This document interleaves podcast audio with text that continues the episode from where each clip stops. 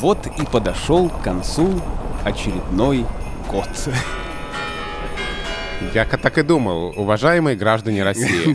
Это был непростой год. Вот, именно так. Все равно все под копирку делается. А, можно тасовать, мне кажется, эти фразы из обращения в обращение, и смысл глобально не поменяется. Но мы же смотрим э, это обращение не за текст.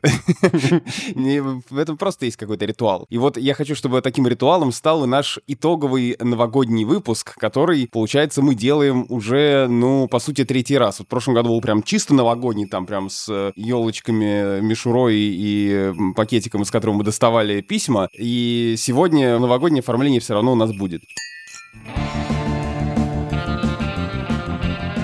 Это Розентали Гильденстерн, подкаст о языке и лингвистике, э, который выходит в студии «Техника речи». Меня зовут Александр Садиков, я журналист. Я Владимир Пахомов, научный сотрудник Института русского языка РАН, главный редактор портала Грамота.ру. Сегодня мы подводим итоги года, обсуждаем слова года по версии разных словарей и нашей собственной версии. Вот мы осмелились и теперь назовем еще и слова года от себя, живите с этим. Потом э, ответим на некоторые письма, которые пришли нам после конца шестого сезона и вообще в течение э, некоторого времени. И еще раз Э, поговорим о том, что ждет э, вас и нас в следующем сезоне подкаста «Розенталь и Гильденстерн».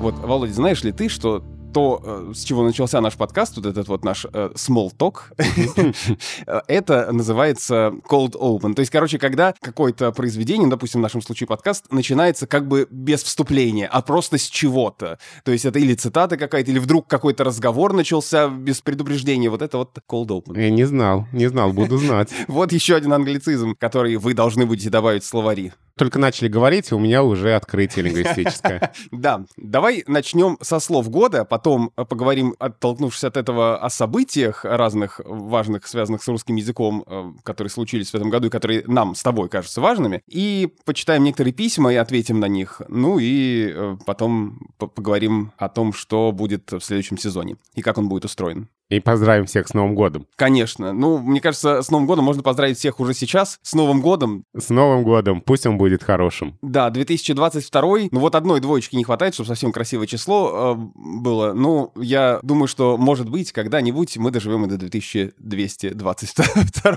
года. И это будет какой же сезон подкаста Розентали Гильденстерн. И мы будем такие, и это подкаст Розентали Гильденстерн. Хотя, может быть, технологии медицинские разовьются до такой степени, что мы не будем стареть вообще. Вот как раз я хотел сказать, что если мы доживем до 2222 года, то доживем молодыми, энергичными и красивыми. И, и не так будем говорить. Все, все планы на ближайший час рассказали, все подробно разложили. Запрягаем нашу тройку рождественских и новогодних лошадей и поскачем вперед по итогам года, сразу после информации от нашего партнера. Кстати, даже в этом блоке не обошлось без наших любимых капибар. Многие авторитетные словари-лингвисты назвали главными словами 2021 года понятия, связанные с вакцинацией и пандемией. Но не только коронавирус вошел в итоговые подборки. Составители американского словаря Мэриам Вебстер одним из слов года назвали слово «инфраструктура». А в списке слов, который выбрал британский словарь Коллинз, оказалось понятие «гибридная работа», когда сотрудники проводят в офисе только часть рабочего времени, а в остальном работают удаленно. Все эти понятия объединяет одно – мы стали проводить дома гораздо больше времени. И нам нужны сервисы, которые помогают поддерживать уровень комфорта. Например, доставка продуктов. Заказывать продукты и товары для дома помогает сервис «Самокат». Он работает уже в 36 российских городах и продолжает расширять свою сеть. У самоката бесплатная и быстрая доставка. Заказ приедет к вам за 15 минут. В приложении вы можете выбрать все необходимое. Например, ингредиенты для новогоднего оливье или батарейки для праздничной гирлянды. Скачивайте приложение «Самокат». Ссылка в описании эпизода. А еще для слушателей подкаста Розентали Гильденстерн «Самокат» дарит промокод на первый заказ – Капибар. Вы также найдете его в описании выпуска. Составители Оксфордского словаря выбрали слово года. Это «вакс», «вакцина», «вакцинация», «вакцинировать». И об этом мы говорили в а, предыдущем выпуске, где мы отвечали на ваши вопросы, потому что внезапно в начале ноября некоторые э, лингвисты назвали свои слова года. И, может быть, это был фальстарт, потому что год не закончился, и мне кажется, что можно было и переиграть этот список. Так вот, тогда мы о двух э, списках поговорили. Это вот Оксфордский словарь, который назвал вакцину, вакцинацию, вообще вакс, все слова слова с этим корнем э, словами года, и Институт Пушкина, который словом года объявил слово «спутник», вероятно, отсылая нас к названию вакцины российской, которая фактически уже в нашей речи стала таким нарицательным словом. Второе место тогда, по данным Института Пушкина, занял слово «Афганистан», третье место — словосочетание «Северный поток» и четвертое место — «Перепись». Но вот сейчас, спустя два месяца, этот список кажется еще более странным, чем он казался в ноябре. Ну да, то есть вот для слов ноября, да. слов октября, это было очень актуально. Потому что, ну вот как писали в Институте Пушкина, рост также продемонстрировали слова QR-код, антипрививочник, антиваксер. Мне кажется, как раз рост этих слов э, продолжился значительно за последний там месяц. Тот же QR-код или антиваксер, это у всех на слуху. Да, и QR-код, конечно, в ноябре, в декабре э, еще больше добавил баллов себе. QR-код — это ведь э, такая ускользающая красота, потому что, в общем-то, весь декабрь э, шел разговор о том, что это сочетание требует замены, и мы помним, что обсуждалось и в ноябре, в декабре несколько вариантов названия вместо QR-код, так что это слово звучало очень часто. И поэтому по итогам всего года, включая и ноябрь, и декабрь, оно, безусловно, в топе. И кажется, что по итогам года мы окончательно перестали говорить QR-код и стали говорить QR-код. А вот это интересный вопрос. А, ну, скорее всего, так и есть QR-код. Ну, то есть мне тоже кажется, что э, мы так говорим без мягкого знака, да, без Q, а вот Q через U. А у Марины Королевой, у филолога в ее телеграм-канале с карточками о русском языке, как раз недавно был пост э, о том, как писать и произносить QR-код, э, и она начинает это с такой зарисовки. «Готовьте QR-коды и паспорта», кричит администратор на входе в концертный зал. И вопрос, как она пишет, э, распадается на две части. Как писать и произносить э, QR, и что делать с кодом во множественном числе. Э, ну, она напоминает, что QR от английского Quick Response, быстрый отклик, да, это код, который хранит информацию, быстро считывается и звучит как QR, ну, если мы произносим это по-английски. И поначалу, в общем-то, все э, старательно выговаривали QR у нас. Но сейчас все чаще, отмечает Марина Королева, QR, потому что так проще. Так удобнее, конечно. Да, а, а с кодом все понятно. Слово привычное, пишет она, при склонении ударение никуда не уходит с корня, ни в единственном числе, ни во множественном. Кода — это примерно как шофера. Да и коды так себе. Они коды. Теперь попробуем соединить их. QR и код. Как писать и произносить? Официальных рекомендаций, конечно, пока нет. Варианты QR латиницей дефис код угу. или QR-код русскими буквами или QR дефис код. И какой-то из этих вариантов, как она предполагает, со временем победит и попадет в словари, а вот QR не попадет. Она пишет так. Симпатичный но сугубо народный просторечный вариант. Согласен ли ты с этим? Я понял, почему от э, названия QR-код или QR-код уходят. Потому что просто неудобно писать, неудобно произносить и много вопросов. В общем, наверное, тут лингвистическое лобби. Чтобы перестали мучить лингвиста вопросами, как правильно это писать, произносить, лингвисты договорились там, наверху, чтобы это слово заменили. Да, У меня вот... такая конспирологическая версия, да.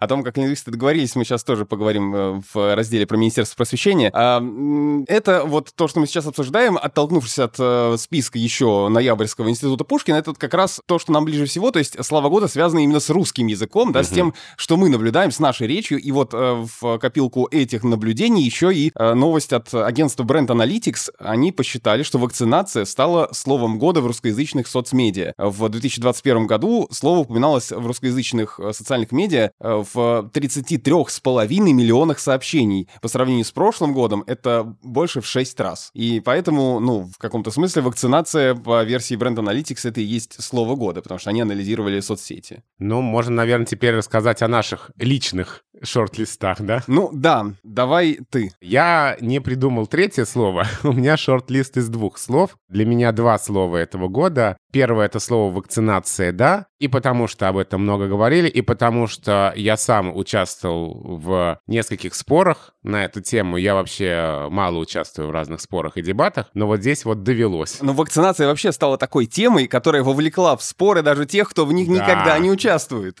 Да, это, конечно, так, это безусловно. Поэтому это и для меня немножко такая личная история, история э, некоторых э, сложных э, разговоров и некоторых острых споров. Ну и второе слово для меня — это, безусловно, слово «куркума». Вот это вот вообще внезапно. Никто не ожидал на фоне вакцинаций, QR-кодов, э, антиваксеров, еще чего-то куркума услышать. Ну, это же мой личный список. Да, ну я вот хочу тебе сказать, что, мне кажется, возможно, именно благодаря подкасту Розентали Гильденстерн и твоим усилиям слово куркума э, пошло в массы, и обсуждение, ударение в этом слове пошло в массы, потому что ведь начали мы это обсуждение еще в прошлом году, когда к нам приходил Борис Иомдин, и мы говорили о словарях, и в заголовок того выпуска мы вынесли это знает даже Пума, надо говорить Куркума. И э, как-то это вот прошло не так заметно. Но потом мы стали об этом спрашивать и наших гостей, и нам стали писать об этом слушатели, и люди вне нашего подкаста, которые не наши гости и не наши постоянные слушатели, тоже стали это замечать, потому что э, недавно вот Яндекс устраивал конференцию, которая называлась Куркюма, и я э, не знаю, мне кажется, что это все-таки из-за нас. А, да, да, это, в общем, тоже, тоже наших рук дело. А, мне писали организаторы конференции перед тем, как ее назвать. Так что, в общем, мы, мы с тобой договорились до конференции Яндекса. А еще, действительно, мы ну, сделали все, чтобы а, такое ударение стало популярным. Сбили повестку. Да, ты знаешь, мне недавно написал Антон Сомин наш друг, с которым мы тоже говорили. А, да, мы говорили с ним о русском языке в Беларуси. Обязательно послушайте этот выпуск. Он был в самом конце пятого сезона. Это, кажется, май 2021 года. Э, вот он мне пишет некоторое время назад. «Вчера ужинаем с друзьями-не-лингвистами. Я. Ух ты, какой цвет у плова красивый. Это что его дает? Куркума? Друг. Куркума. Секундная пауза, смотрим друг на друга, одновременно вдвоем. Это знает даже Пума. Привет Антону Сомину, спасибо за эту классную историю. Так что куркума для меня это одно из слов года, это мой, мой личный вот такой вот волюнтаристский составленный список. Итак, э, волюнтаристский список Владимира Пахомова в подкасте «Розентали Гильденстерн» слова года — это куркума и вакцинация. Я выбрал три, думаю, ну как, два как-то не очень, три. Я выбрал три, но э, один из них двойной такой вариант. Пойду как бы от низшего к высшему. Э, мне кажется, на третьем месте у меня это QR-код, вот мы только угу. что обсудили, да, слово, мимо которого нельзя было пройти, которое я сам стал употреблять гораздо чаще, хотя само явление это уже существует много лет. И э, эти QR-коды я использовал еще там, не знаю, 3-4 года назад, 5 лет назад, когда там какие-то надо было что-то отсканировать, такое бывало, но это очень редко было. Сейчас это стало повсеместно, и слово тоже стало таким э, популярным. Потом это вакцинация и антиваксеры, вот именно не антипрививочники, а антиваксеры.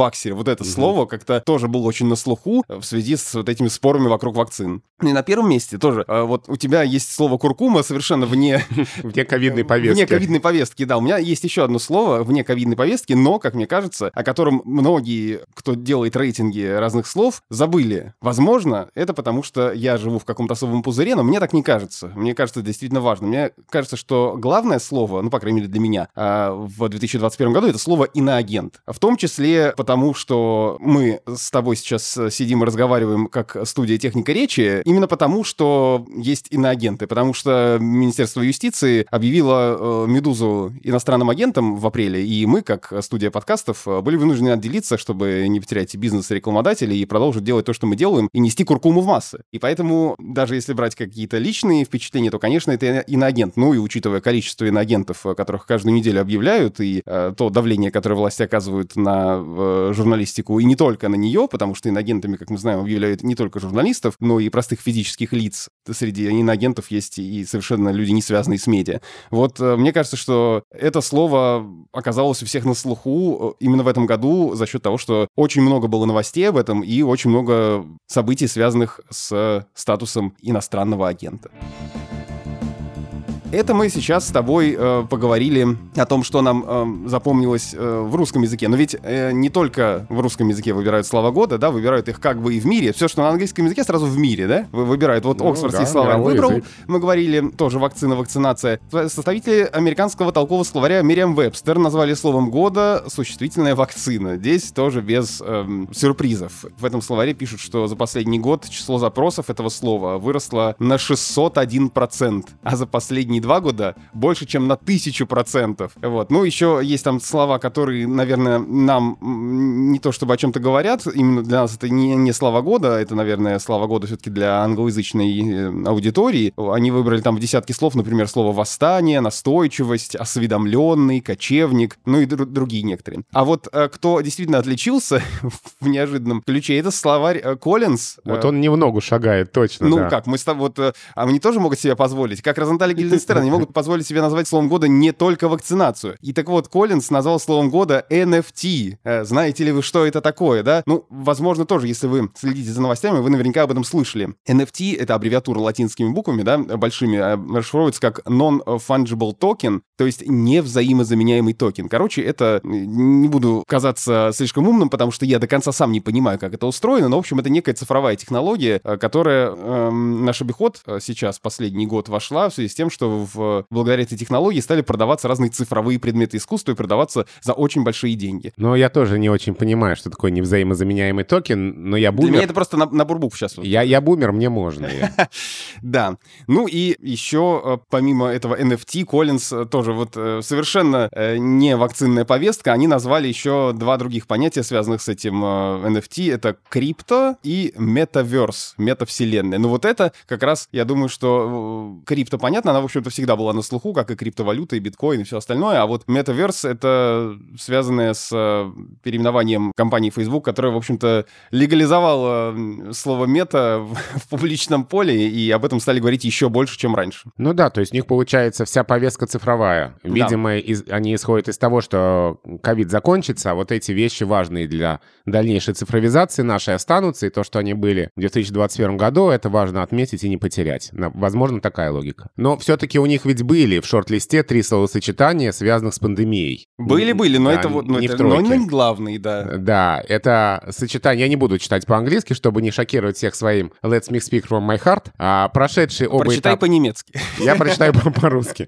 Прошедшие оба этапа вакцинации, потом а, режим, когда сотрудники проводят в офисе только часть рабочего времени, Ну, в общем, гибридная работа такая. да, и массовая невозможность ходить на работу из-за близкого контакта с зараженными, о которых сотрудники узнают с помощью уведомлений, пингов, рассылаемых специальными приложениями. Да, это слово, я его прочитаю вот специально, как Let Me Speak From My Heart, пингдемик, Да. чтобы было понятно, как оно пишется. Есть еще кембриджский словарь английского языка, и он а, назвал словом 2021 года «настойчивость». И там сразу две мотивировки. Это слово стало популярным, пишет команда словаря, и из-за успеха миссии НАСА на Марсе, и пандемии коронавируса. То есть а, сразу э, два фактора, влияющие на то, что слово «настойчивость» — слово 2021 года. Если у вас есть какое-то свое слово года, напишите нам об этом на почту подкаст с на конце собака техникаречи.студио. Этот адрес указан всегда в описании нашего выпуска. Можете его там посмотреть или на сайте техники речи везде есть э, эта почта. И напишите нам, что вы думаете о словах года. Может быть, у вас есть какое-то слово, которое лично для вас стало главным словом 2021 года, а мы его пропустили или мы не могли его заметить, потому что оно действительно какое-то ваше личное. Мы обязательно это все прочитаем и в э, каких-то ближайших выпусках прокомментируем, если вы нам что-нибудь пришлете.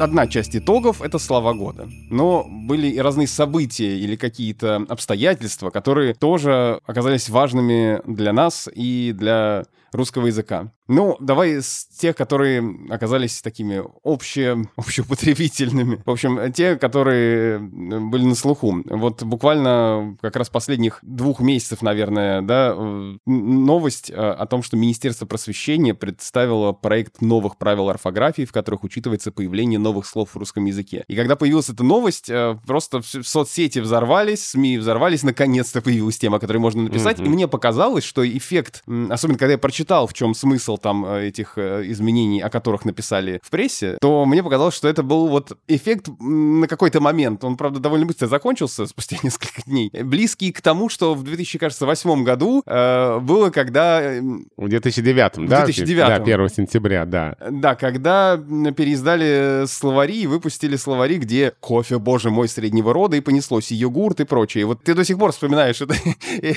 эту историю. Что случилось в этом году? Да, но скандал 2009 года до сих пор вспоминают, и до сих пор едва ли не каждое интервью на тему русского языка начинается со слов «А почему недавно кофе сделали словом среднего рода?» Поэтому, казалось бы, за 12 лет мы миллиард раз об этом рассказали, а все равно спрашивают. Что было в этом году? Вот знаешь, тут, а, видимо, многих обманывает сочетание «новые правила» орфографии, там, в принципе, новые правила, потому что кажется, Как, знаешь, что... в новостях были заголовки, Министерство просвещения изменило правила русского языка. Вот такое все. Да, и кажется, что новые правила равно новое написание слов. А вот на самом деле главное здесь в том, что новые правила не означает новое написание. А ведь у нас до сих пор действуют правила русской орфографии и пунктуации 1956 года, которые, ну, естественно, не охватывают многие слова и типы слов, которые появились в русском языке позднее. И, строго говоря, по этим правилам мы не можем сказать, как писать слова с первой частью интернет. Просто потому, что в 1956 году интернета не было. То есть мы можем сказать, как писать эти слова. Мы можем оставить ссылку на академический русский орфографический словарь или на академический орфографический ресурс Академос на сайте Института русского языка Коран. Мы можем сослаться на полный академический справочник «Правила русской орфографии и пунктуации» под редакцией Лопатина. То есть это ссылки на словари, на справочники, но не на свод правил. И речь как раз о том, что нам нужен свод правил современных, актуальных, которые отражают современное состояние русского языка. И именно над этим лингвисты работают. И ведь эта работа ведется в Институте русского языка РАН уже довольно давно. Правила обсуждаются на заседаниях орфографической комиссии. Есть конкретный срок, это госзадание, которое стоит перед институтом. Есть конкретный срок, 2023 год. К концу этого года институт должен представить проект этих правил. Это полный свод, полный академический свод, над которым идет работа. А Минпросвещение э, выступило с инициативой, ну не собственно Минпросвещение, а ведь была образована правительственная комиссия по русскому языку в 2020 году, и в задачи правительственной комиссии вошло утверждение правил орфографии и пунктуации, а глава правительственной комиссии — это министр просвещения, поэтому, в общем-то, в Минпросвещение эта задача пришла. Утверждение свода правил. И поэтому пока в институте готовится полный свод правил, а вот сейчас у Министерства просвещения такая задача тоже есть, а, возникла идея создать некий краткий свод основных орфографических правил, который, э, ну, естественно, всем пишущим необходим, но который ни в коем случае не заменяет полный свод. Мы ждем полный свод, который Институт русского языка готовит. Вот Слушай, примерно как- так. Когда, когда я увидел э, там примеры слов, значит, э, которые опубликовали, типа, вот теперь-то нам, значит, рассказали, как писать, не знаю, какие-то... Ну, там лэптоп Вот, или, да, да, или там сэндвич, или Я- фэншуй. Я, даже э, думаю, как-то удивительно, я полез смотреть в словари, они там все уже есть, эти, эти Да, слова. да, никогда такого не было, и вот опять, Да, да. то есть нам, нам рассказали, посмотрите в словарь. И это меня удивило, что все так подают это как э, какую-то новизну, хотя никакой новизны в этом нет. А правильно я понимаю, что если и когда эти правила значит, будут приняты э, и доработаны, получится, что вот сейчас мы с тобой говорим, мы живем по правилам 56 года, а потом мы будем говорить, мы живем по правилам 23 года. Ну, к концу 23 года институт должен представить проект э, свода правил, а дальше это какое-то экспертное обсуждение, общественное обсуждение. Но хочется верить, что оно не займет слишком много времени, и мы будем говорить, да, по правилам 2024 года или по правилам 2025 года правильно писать так-то. То есть очевидно, что нам нужен новый современный свод правил. Вот работа над ним идет, она, в принципе, давно идет, и это для филологов не новость. А то, что вот это всех взбудоражило, ну, это потому, что сейчас вот Минпросвещение проект краткого свода представило. И действительно, я тоже а, поразился этим заголовком. Вот а, мы теперь будем писать так-то. Да мы уже не один десяток лет так пишем. Просто это мы писали со ссылкой на словарь, это мы писали со ссылкой на справочник. Фэншуй, сэндвич, лэптоп, все это давно в, академическом словаре уже есть. Просто мы теперь сможем говорить, что у нас есть правила, по которым эти слова пишутся так-то. То есть проблема в жанре. Не, получается, слушай, сейчас тут мы на опасную дорожку долгих обсуждений выходим. Получается, что словари без правил просто так, э, волюнтаристски э, решают, что какое-то слово должно писаться так или иначе? Словари дополняют правила, потому что далеко не все можно в правилах написать. Правила — это общие закономерности, а какие-то частные случаи — это уже словарь. Словари и правила взаимодействуют, и как раз э, та задача, которая стоит перед институтом, э, ну, видимо, это даже не 2023 год, а более поздний срок, сделать так, чтобы свод правил был в электронном виде, ведь есть электронный академический орфографический ресурс Академос на сайте Института русского языка, чтобы были взаимные ссылки. То есть ты из текста правил, где есть какие-то примеры, переходишь к соответствующим словарным статьям, а от словарных статей ты переходишь к правилам, которые регламентируют написание этих слов. И если это получится сделать, это будет очень-очень здорово, очень-очень важно для всех, но это, конечно, большая работа, и не завтра, и не послезавтра она будет готова. Еще одна тема, которая была важной в 2021 году это тотальный диктант. Ну, конечно, тотальный диктант каждый год это интересная, хорошая тема. Но в этом вот. году у нас особо интересно. Да, было, но да. в 2021 году особый интерес, потому что тотальный диктант не получил президентский грант, и э, руководитель тотального диктанта Ольга Рябковец, которая была и у нас в подкасте, она же рассказывала об этом э, в подкасте «Что случилось» у Владислава Горина. И это проблемы, которые финансовые, которые, тем не менее, не помешали вам э, в команде «Тотального диктанта» продолжить «Тотальный диктант», чему мы все очень рады. Да, диктант состоится 9 апреля 2022 года. А мы будем писать текст, который уже подготовила Марина Степнова. И сейчас э, текст в работе, филологический совет диктанта вместе с автором текст обсуждают, но поскольку действительно у акции очень непростые условия в этом году, а мы даем возможность и будем благодарны всем, кто нам поможет. Есть очень хороший способ а, поддержать тотальный диктант. А, у нас ведь вышла книга, мы о книгах года еще поговорим, ну так вот забегая вперед. В этом году вышла книга «100 текстов о языке» в двух частях. Первая часть в начале года, вторая часть э, в конце года. И вторая книга «100 текстов о языке» а, продается по цене от 900 до 990 рублей в разных магазинах. Да, дорого, да, цена высокая, но от 400 до 500 рублей, да, я еще склоняю количественные числительные, а, с продажи каждой книги идут на проведение тотального диктанта. То есть вот краудфандинг, наверное, это тоже одно из а, слов года уже вот в нашей личной истории тотального диктанта, потому что в этих условиях, когда мы делаем диктант без президентского гранта, мы будем будем благодарны всем, кто диктант захочет поддержать. Вот называя э, главные события, которые связаны с э, филологией, с лингвистикой, мы отметили вот одно, ну, наверное, это скорее с, со знаком плюс, вот это про правила орфографии, ну или нейтральное. Вот, одно, ну, скорее со знаком минус, тотальный диктант, который э, лишился части привычного финансирования. И еще одна история с таким негативным окрасом, это история с лингвистом Ириной Левантиной, которую вот буквально это было, кажется, в ноябре, э, бизнесмен Евгений Пригожин подал в прокуратуру жалобу на Ирину Левантину, которая работает в Институте русского языка языка имени Виноградова, а она делала лингвистическую экспертизу по двум искам, которые подал Пригожин в суд. И Пригожин которого называют и поваром Путина, и связывают с фабрикой троллей, и с э, наемниками из э, ЧВК Вагнера, он ее обвинил в неправомерных действиях, потому что она, э, после того, как она эти экспертизы по двум искам о защите чести и достоинства подготовила, он, значит, посчитал, что лингвист не имел права использовать гербовую печать института в своих заключениях. Ну, там э, много было разных других уровней этой, э, этого обсуждения,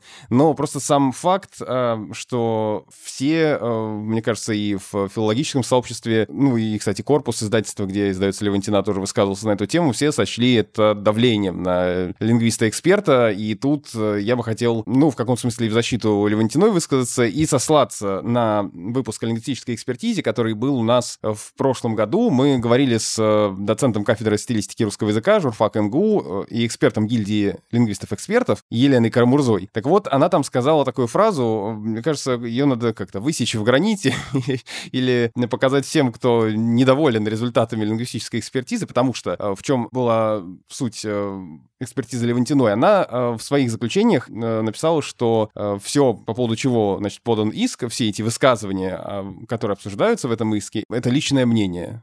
Фраза Елены Карамурзы такая. Лингвист не устанавливает, гражданин Н козел или нет. Лингвист решает, есть ли в слове козел признаки оскорбления. Воистину так. Действительно, лингвистическая экспертиза — это экспертиза текста, ну, в широком смысле текста, потому что, конечно, лингвисты рассматривают и слова, и надписи, и картинки, и ситуацию, в которой то или иное слово было сказано, очень важно, да, условия коммуникации, а, то есть э, исследуют речевые акты. И, конечно, э, лингвисты не выходят за рамки своей компетенции, не устанавливают э, вот это вот э, высказывание, это экстремизм или не экстремизм, и правда ли он козел или неправда. Они устанавливают признаки. Если признаки в этом слове, в этом тексте, э, оскорбление, унижение кого-то, признаки возбуждения, розни, вражды, ненависти по какому-либо признаку, признаки угрозы, ну и так далее. И да, кто козел, а кто не козел, лингвисты не решают. лингвисты решают, оскорбление это в данной ситуации или не оскорбление, потому что, может быть, такие условия общения, в которых это будет комплимент, например. Для этого как раз и нужна экспертиза.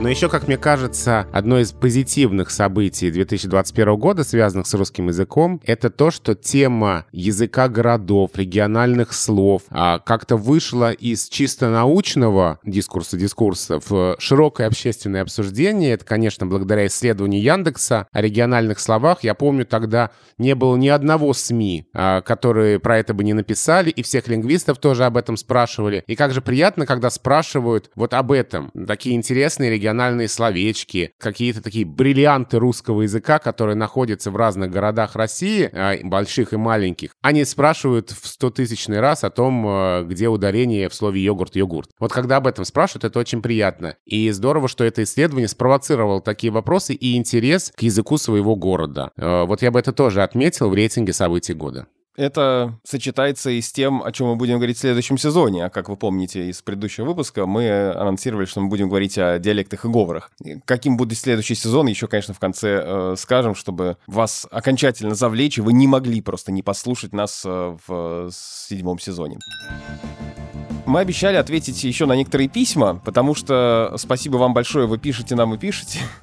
И э, эти письма некоторые касаются русского языка в разных странах, тема нашего предыдущего сезона, а некоторые вообще каких-то разных э, филологических вопросов. Но вот э, начну с такого письма. Дорогие ведущие, в подкасте Мириам Вебстер, у них, у этого словаря есть подкаст.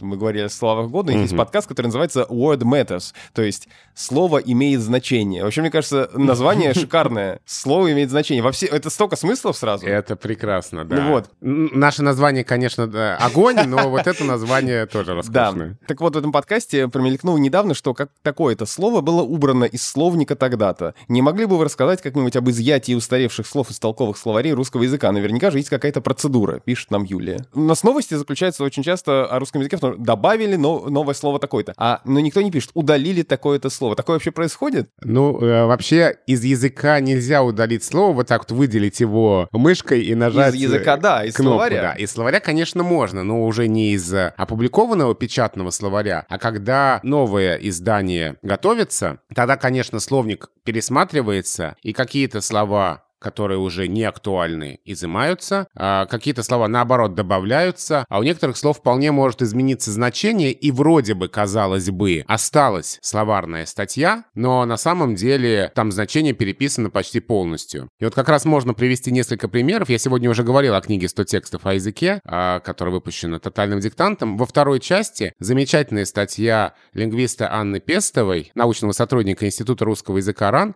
«Пять вопросов о толковых словарях». Я она там приводит пример а, того, как при подготовке академического толкового словаря русского языка, который задумывался как косметический ремонт четырехтомного малого академического словаря, но превратился в работу над самостоятельным уже словарем, а какие-то слова убирались, какие-то добавлялись, а у каких-то переписывались значения. Ну вот, например, какие слова добавили лингвисты в словник академического толкового словаря. Анна Пестова такие примеры приводит. Автозак, аниматор, блог, бодибилдер, боулинг, букмекер, ваучер, видеоконференция, э, гамбургер, гастарбайтер, ну и так далее. Это вот по сравнению с четырехтомным словарем, который первым изданием вышел в 50-е годы прошлого века, ну и переиздавался еще несколько раз позднее. А какие слова убрали? Э, вот были слова в малом академическом английском словаре в советскую эпоху, а сейчас при а, издании академического толкового словаря этих слов нет. Ну, например, слова, которые называют неактуальные явления, предметы, лица. Вот, например, агит-поход.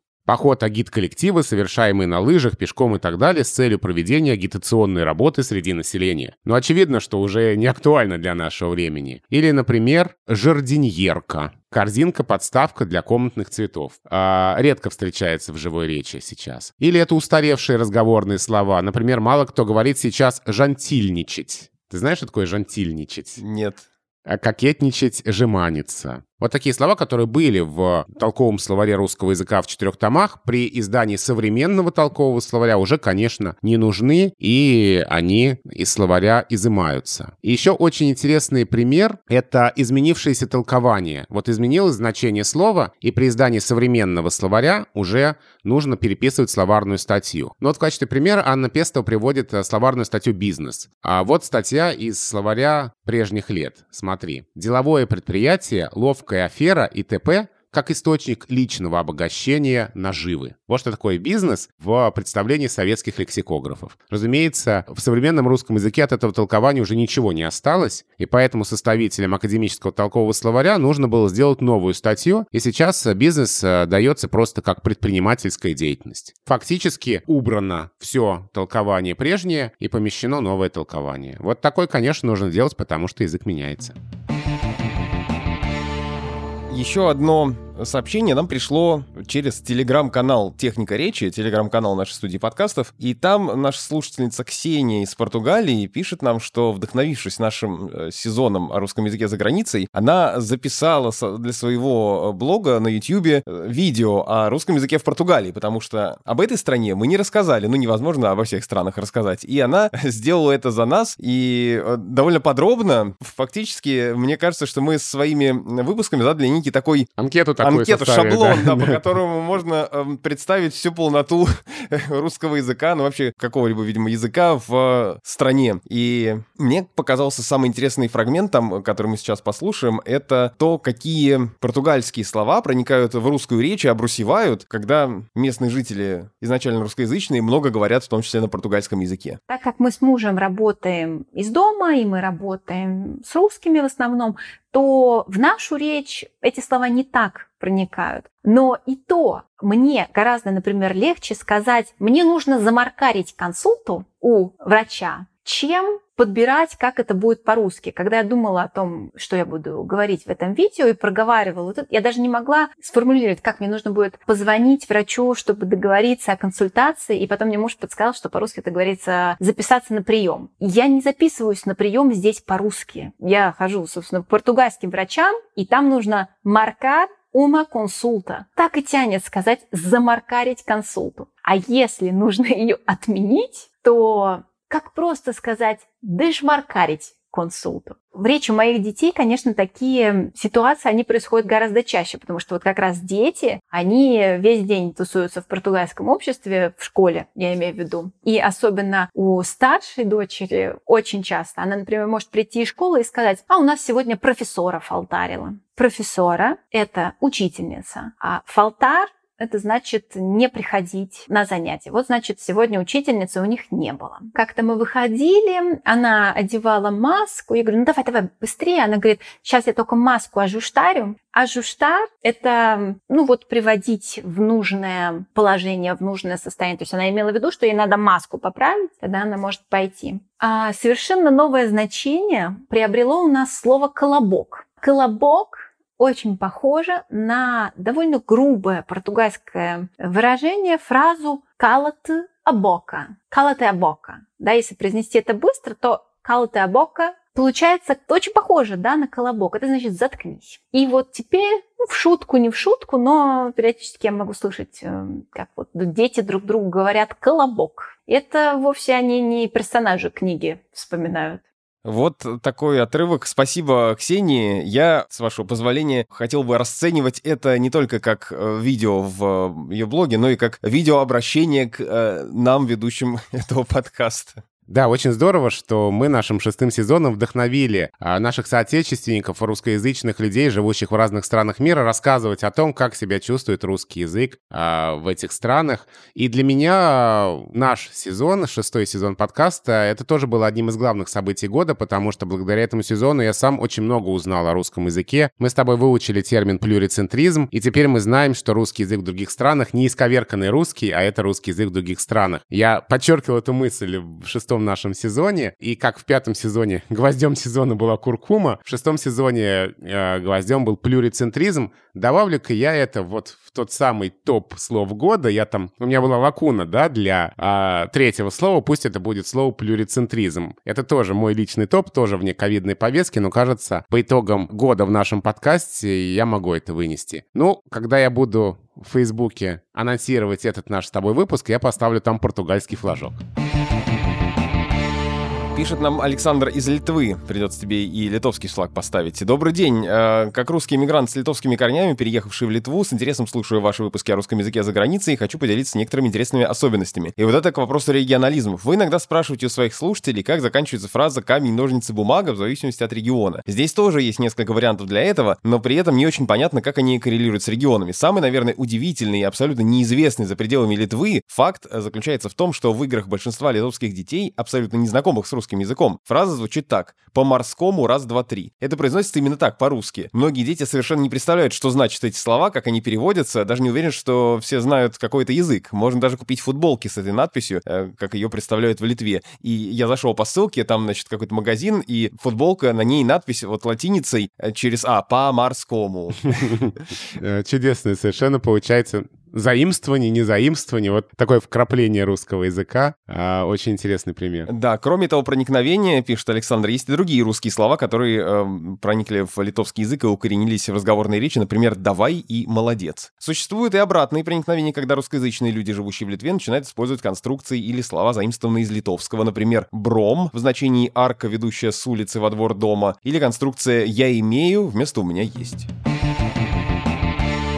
вопросы, ваши письма не связаны с э, русским языком за границей. Вот пишет нам Илья. Я транспортный планировщик. В первую очередь хотел сказать вам спасибо за отличный подкаст, а во вторую спросить о насущном. В своей работе я постоянно пользуюсь названиями станций метро и электричек, в том числе в письменной речи. И на письме есть нюанс. Название станции метро пишется в кавычках, а железнодорожных — без. Особенно забавно это выглядит, когда есть одноименные станции. Например, пересадка с Выхина, без кавычек, на Выхина, в кавычках, с Купчина на Купчина. Я знаю, что так надо, но пока вижу объяснение только так исторически сложилось. В связи с этим вопрос, а почему так сложилось? И как правильно писать в тех случаях, когда границы между железной дорогой и метро размываются? Например, пишет дальше слушатель, да, в случае городской электрички, как московские МЦК и МЦД, интегрированы в городскую систему общественного транспорта и продвигаемы среди пассажиров как наземное метро. Спасибо, очень надеюсь на ответ. Вот, может быть, у Владимира Пахомова есть ответ. Да, когда запустилась МЦК, было очень много вопросов на эту тему. Вообще здесь интересная история, почему по-разному оформляются названия станций. Ведь названия железнодорожных станций, они всегда были привязаны именно к каким-то географическим объектам, и фактически выполняли тоже эту роль, а мы знаем, что географические названия в кавычки не заключаются. Ну, то есть, условно говоря, город Солнечногорск и станция Подсолнечная. Или вообще очень часто это просто совпадение, да, город Химки и станция Химки. В названиях станции метро там немножко другая история, там э, могут встретиться какие-то свои родовые слова. Например, станция метро Ленинский проспект или станция метро улица 1905 года. Это станция, но в названии слово улица. Это станция, но в названии слово проспект, чего не бывает в названиях железнодорожных станций. Ну, там может быть платформа там 183 километр, но не может быть э, железнодорожной станции э, улицы Дмитриевского. А станция метро с таким названием может быть. И вот именно это обстоятельство вынуждает нас ставить кавычки, чтобы показать границу названия. И показать, что это, ну, не, некое условное наименование, которое, конечно, привязано к тому, что там наверху, но все-таки некоторая условность в этом есть. Конечно, да, когда у нас станция Выхина есть и железнодорожная платформа, и станции метро. С одной стороны, это действительно может выглядеть странно, с другой стороны, это ведь помогает и сориентироваться. Если мы Выхина в кавычки заключаем, понятно, что речь идет о станции метро. Если мы пишем без кавычек, то речь идет о железнодорожной станции. То есть есть кавычки такой ну, смысла тут надо знать тогда функцию. это правило, и разве не запутывает это, когда ты подряд видишь в нескольких, допустим, предложениях или в одном Выхина то в кавычках, то без, и думаешь, боже мой, где-то вы определитесь, какое единообразие, что вы такое? Ну, это разные, разные сущности. А МЦК И МЦД в этом смысле э, скорее ближе к названиям станции метро, потому что там тоже есть, например, станция МЦК, площадь Гагарина. И в этом смысле здесь э, кавычки, конечно, в тексте могут быть уместны, но когда у нас текст из многих-многих названий станций, там, конечно, кавычки снимаются, потому что э, будет тогда просто информационный шум, кавычки замусорят текст. Поэтому если это единичное использование в тексте, тогда кавычки стоит использовать. Если текст во многом состоит из названий станций, тогда кавычки, конечно, стоит снять. Еще одно письмо пишет нам Сергей. Мне 33 года, жизнь моя поделена пополам между Краснодаром и Ростовом, поэтому являюсь носителем южного говора. Работаю в транснациональной табачной компании, но душа лежит к лингвистике. Не к той, которая лингвофриковая, и не к той, которая со всеми этими странными символами в тран- транскрипциях и реконструкциях, а на уровне научно-популярном, примерно как в вашем прекрасном подкасте. Сергей, спасибо вам большое. А подкасты ваши слушаю во время прогулок с любимой собакой. Прослушиваю на скорости 1.75. Не понимаю, почему некоторые ваши слушатели говорили, что вы разговариваете очень быстро. Разделю вопросы и идеи по пунктам, потому что они совсем про разные. Я некоторые выбрал из вопросов Сергея, они все большие и интересные. Постараемся вот на часть из них ответить. Такой вопрос. Во времена бигдейты и цифровизации есть ли необходимость десятилетиями ждать переиздания словарей, чтобы фиксировать норму? Почему не сделать какой-то автоматический, автоматизированный сервис, например, как дополнительный вопрос на госуслугах, чтобы участвовали миллионы? К примеру, при получении паспорта просить прочитать предложение в микрофон или какие-то альтернативные пути через крупные базы пользователей. Данные собирать и обрабатывать. Далее в автоматическом или полуавтоматическом режиме сдается статья на профильном государственном сайте. С 1 декабря 2021 года нормативный вариант это куркума, куркума с пометой книжная. В таком случае язык будет детально и своевременно зафиксирован в актуальном состоянии. Не придется ждать, когда накопится достаточно изменений для переиздания. Ну и безграничный простор для изучения. Из того, что вы рассказывали, я так понял, есть у некоторых исследователей группы в Фейсбуке и во Вконтакте, но это же совсем не репрезентативно. Что вы думаете по этому поводу? Ну, во-первых, электронные словарные ресурсы есть, и мы уже можем не ждать переиздания академического орфографического словаря, чтобы, например, узнать, как правильно пишется слово «мини-маркет» или «комплимент от шеф-повара» или «кэшбэк» или даже «ковид», потому что есть академический орфографический ресурс «Академос», о котором я уже сегодня говорил на сайте Института русского языка РАН. Он пополняемый, он живой, он э, э, регулярно обрастает новыми словами, и это очень здорово, потому что у нас раньше такого не было. Академического, электронного, живого э, орфографического словаря. Толкового словаря подобного пока не существует, хочется верить, что рано или поздно он тоже появится. Да, конечно, век цифровизации, хочется, чтобы это происходило поскорее, но с другой стороны, наша традиция такая лексикографическая, что мы не тащим словари вот абсолютно все, что в языке появляется. А у нас к словарям такое отношение скорее, что они должны предписывать, они должны фиксировать норму, и поэтому а, словарь не может, если это академический словарь, включать в себя все, что появляется в языке, такие сиюминутные слова, однодневки, слова с неустоявшимся написанием, произношением и так далее, здесь все-таки слово должно немножко в языке пожить само. Лингвисты за этим присматривают, но... Да, к тому моменту, когда выйдет словарь, это слово уже умрет, и его можно будет не заносить в словарь.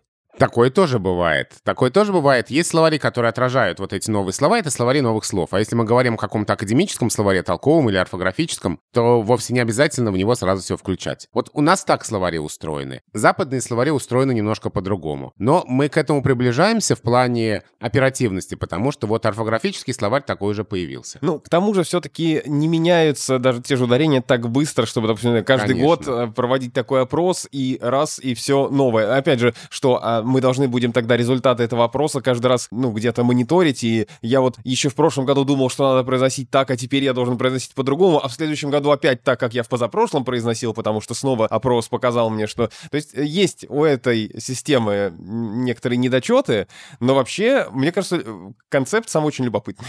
Я вот э, чувствую, что будет, если, допустим, на госуслугах, а перед тем, как ты запишешься к врачу или еще что-нибудь сделаешь, будет функция «прочитайте, пожалуйста, вот это слово». А у нас ведь отношение к языку какое? У нас э, главный запрос к языку «как правильно». И мы со школы думаем, что вот знать, как правильно, это самое важное, что нужно знать о языке. А, то есть ты считаешь, что просто и не покажет ничего нормального этот опрос, потому что люди будут думать, что их проверяют, а значит, надо сказать так, как правильно, и в итоге Да, все у нас и опять вернется к словарям. словарь, конечно. Вот мне нужно произнести слово договор или договор, чтобы а, получить какую-то услугу на госуслугах. Боже мой, меня проверяют, как же правильно. Вот в словаре написано договор, я говорю договор, и у меня открывается доступ к услуге. Сказал договор, все, услуги не дал. И вообще тебя заблокируют на госуслугах на ближайший год, и никакого кода ты не получишь. Кстати, это ужасная идея.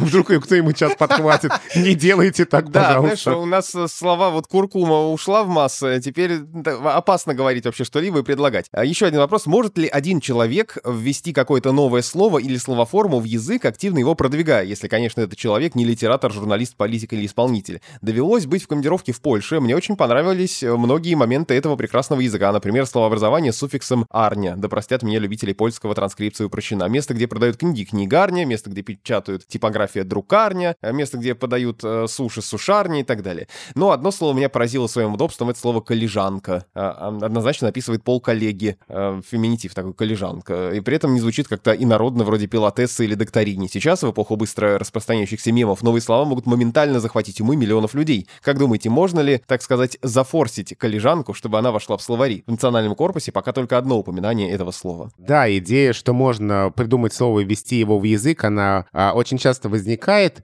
а, но, как правило, если кто-то так делает, то слово становится достоянием этого человека, его там родственников, друзей, но в более широкое употребление не выходит. Ну, по крайней мере, так было до эпохи цифровых технологий. Именно поэтому до сих пор из словаря в словарь, из справочников в справочник, из учебника в учебник кочует фраза, что Достоевский придумал слово «стушеваться», просто потому что такие примеры очень редкие, и потому что э, случаев, когда кто-то придумал слово, и мы знаем, что у этого слова есть конкретный автор, ну, их э, едва ли больше двух-трех десятков. Вот, ну, Солженицын составил слова русского языкового расширения, и там много слов придумал, но они никуда не пошли. Я не думаю, что в век информационных технологий картина сильно может измениться появится. Если будет какой-то уникальный случай, когда, ну, кто-то из очень известных людей изобретет какое-то слово, его подхватит массово, и оно войдет в язык, но мне кажется, это все равно будет исключение из правил, это будет какая-то уникальная для русского языка ситуация. И это должен быть прям очень авторитетный, очень харизматичный, очень влиятельный человек, который такое слово придумает, всем оно понравится,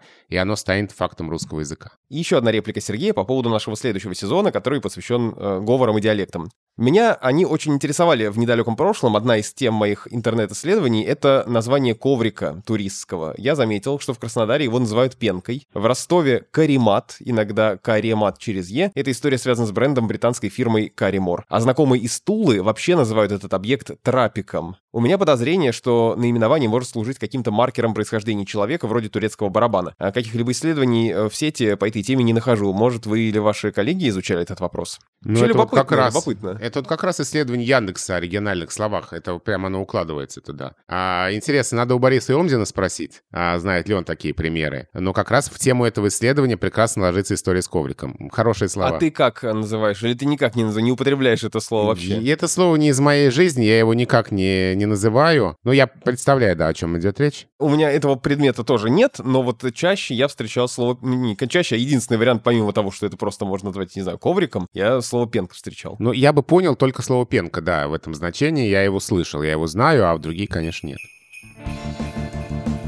Мы обещали э, в начале выпуска э, рассказать еще о важных книгах, которые связаны с языком, с лингвистикой, которые вышли в этом году. Мы в прошлом году в конце, я помню, советовали какие-то книги, которые выходили в 20-м, а что, интересно, вышло в 21-м. Ну вот, одна из этих книг, ты ее упомянул, это 100 текстов о языке. Да, я еще раз скажу, что эта книга вышла в серии книг тотального диктанта. Это даже две книги. Первая часть в начале года, вторая часть в конце, и, собственно, она уже 2022 годом датирована. Там какая концепция? Две части. Первая книга рассказывает больше о современном русском языке, а, ну, там какие процессы в нем происходят, вопросы цифровизации, изменения в графике, в пунктуации. А вторая книга — это больше рассказ об истории языка и о том, чем занимаются лингвисты, о том, как составляют словари, о том, как изучают другие языки, не только русские, другие языки народов России, что предпринимает для сохранения языков малых народов. А, там прекрасная статья, например, Светланы Гурьяновой, которая у нас в подкасте, мы с ней говорили о ЕГЭ, но в, этом, в этой книге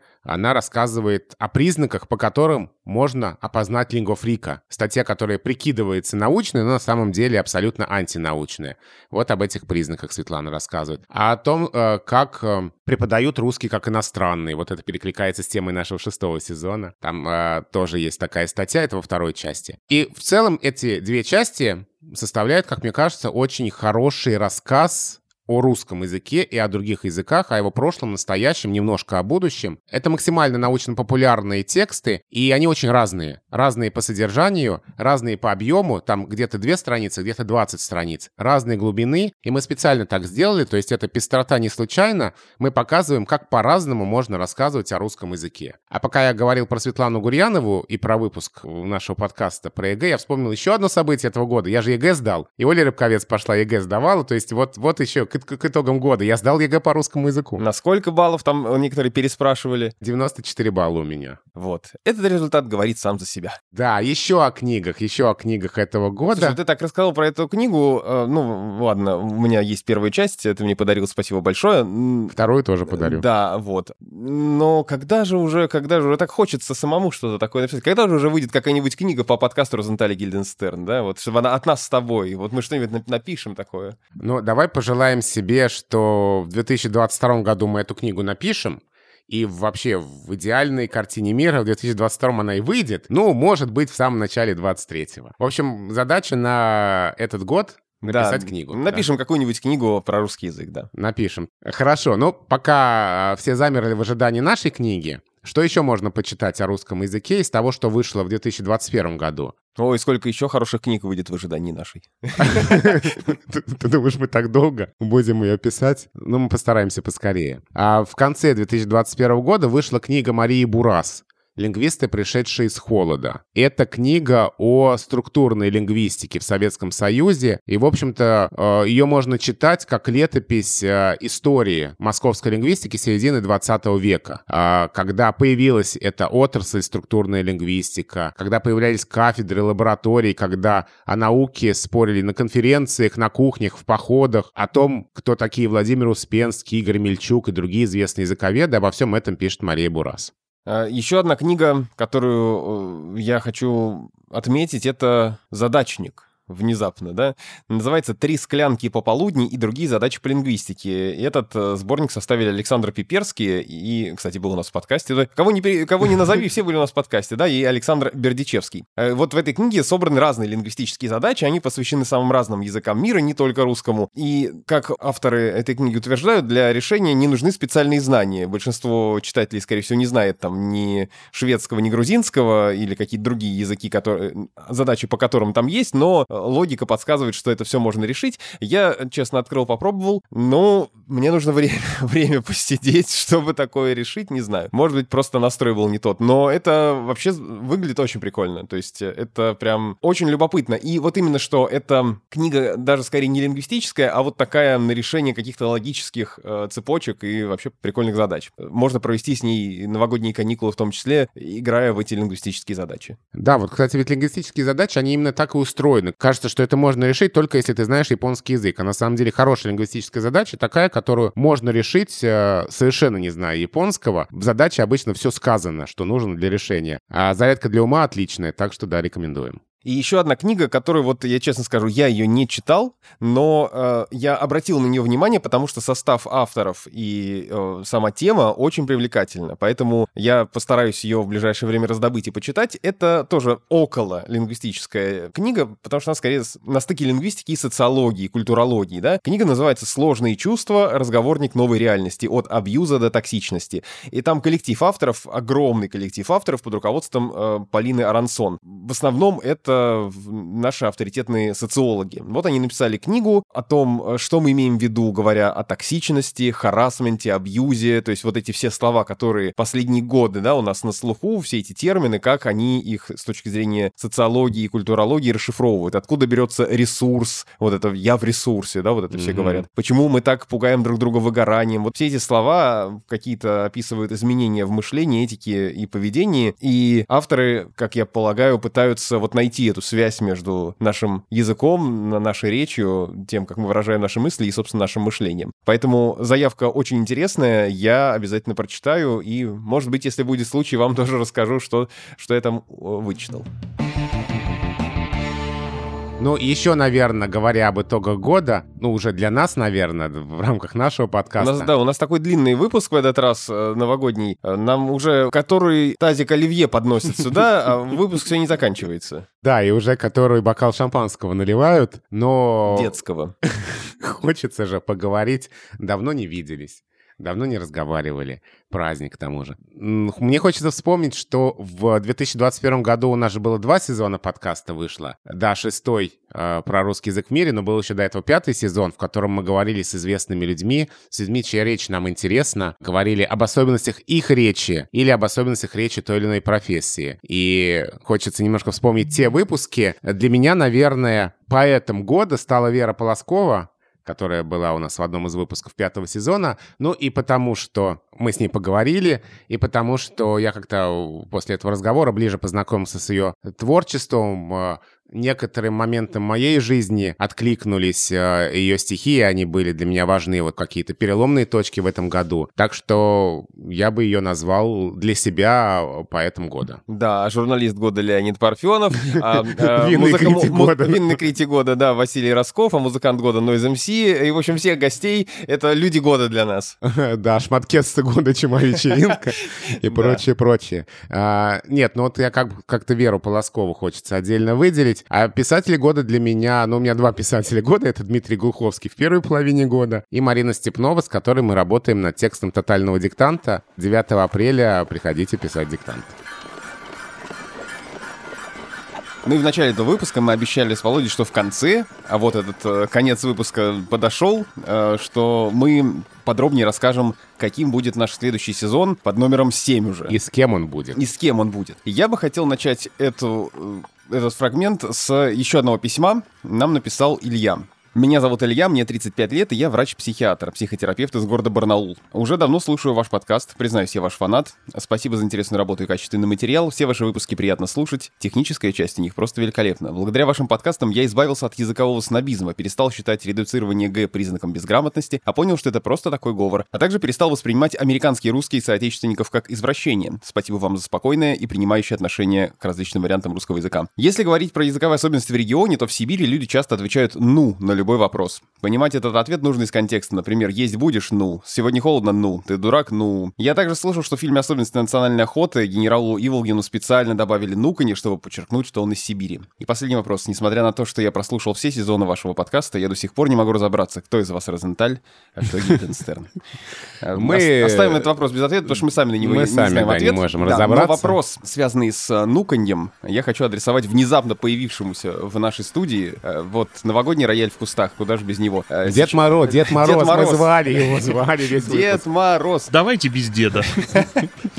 Директор Института лингвистики РГГУ Игорь Исаев. Игорь, привет. Привет, привет ты как диалектолог э, и человек, который знает, как люди в регионах разговаривают, правда нукают в Сибири? А, да, но только это не ответ на вопрос. Это такая частица с модальным значением подтверждения, как правило. Мои родственники из Красноярска на любую ситуацию, требующую подтверждения, используют «ну». Очень похоже на частицу «то» в русском языке, который выполняет функцию артикля определенного. Встречается, когда уже что-то упомянули. И вот это «ну», вот я спрашиваю своих родственников, что значит, как съездили? Ну, ну в одном значении вроде бы действительно как пишет Илья, э, ответ на вопрос. А вообще, на самом деле, употребляется гораздо шире. Не только ответ, подтверждение. Правда, правда, правда, правда. Ну, вот с Игорем Исаевым мы будем говорить о диалектах и говорах в седьмом сезоне. И мне кажется, наша сверхзадача этого следующего сезона в том, чтобы таких людей, как Илья, стало больше. Чтобы э, снять вот эту стыдную пелену сговоров, которая, кстати, и у меня в свое время была. Я когда в школу заканчивал, мне казалось, что речь должна быть как вот у дикторов из телевизора. А иначе понаехали. Э, да, иначе понаехали. А, а, ну, я-то сам э, тоже, в общем-то, из Обнинска, где говоров никаких нет особенно, потому что это центр России. Ну, или электростанция великая, конечно. Нам и Антон Сомин э, называл очень интересный термин «шизогласия», когда люди стыдятся своего языка. А, вот мне кажется, что одна из главных задач нашего подкаста — это избавляться от шизогласии, избавляться от какого-то отношения к своей речи, как к чему-то неправильному. Мы Весь шестой сезон говорили о русском языке за рубежом, о русском языке в разных странах. И вот очень здорово, что Илья написал, что вот такое отношение уходит. Мы очень хотим, чтобы ушло отношение к диалектам, говорам, как к чему-то стыдному, как к чему-то, чего не должно быть в нашей речи, что показывает некий наш более низкий статус по отношению к собеседнику. А давайте попробуем так сделать. И в новом сезоне разберем русские диалекты не только с точки зрения а, того, красиво, некрасиво, правильно, неправильно, а посмотрим на их структуру, фонетику, морфологию, лексику, синтаксис. И выяснится, о чудо, что это правоправные, полноценные варианты русского языка. Я тут должен еще сделать такой дисклеймер. Если вдруг вы еще не поняли, то Игорь с нами надолго. И в каждом выпуске следующего сезона мы будем разговаривать э, с Игорем Исаевым о диалектах. Более того, мы будем слушать разные записи еще и услышим, как действительно люди говорят в разных регионах и в разных местах, и не просто обсудим какие-то диалекты, но и послушаем их, чтобы понять, как это на самом деле звучит. А что, если нам придумать такую штуку и попросить наших слушателей поделиться с нами записями, а мы бы попытались разобраться, что это, как устроено. Более того, мы сейчас скажем, что мы придумали это вот только сейчас спонтанно, разговаривая здесь в студии в новогоднем выпуске. Конечно. На почту подкаст собака техникаречи.студио, как вы обычно присылаете нам письма в Розентале Гильденстерн, напишите нам, пришлите аудиосообщение, запишите себя, если вам кажется, что у вас какой-то говор, или там запишите своих родственников, и мы попробуем как-то это послушать, обсудить, разобрать. А, наверное, сложно будет нам прям уж так сыграть в игру, откуда же человек. Но жанр распаковки мы сделаем. Вот, да. В общем, не только текстовые письма мы с удовольствием будем принимать в следующем сезоне, но и аудиосообщения, и аудиописьма. Вот, например, в предыдущем сезоне, по сути, у нас э, видео даже сообщение было, и не только тексты, и не только аудио. А как а, некий трейлер к нашему сезону с Игорем Исаевым, можно послушать э, наш выпуск подкаста, который был у нас в одном из первых сезонов, где мы с Игорем говорили в целом о диалектах, но, конечно, в этом седьмом сезоне мы будем говорить о них очень подробно, уже с аудиозаписями, но как такое введение не в диалектологию, а в разговор о диалектах, тот наш выпуск может пригодиться, и, наверное, оставим ссылку на него в описании к этому выпуску. Эх, друзья, в предвкушении потираю руки.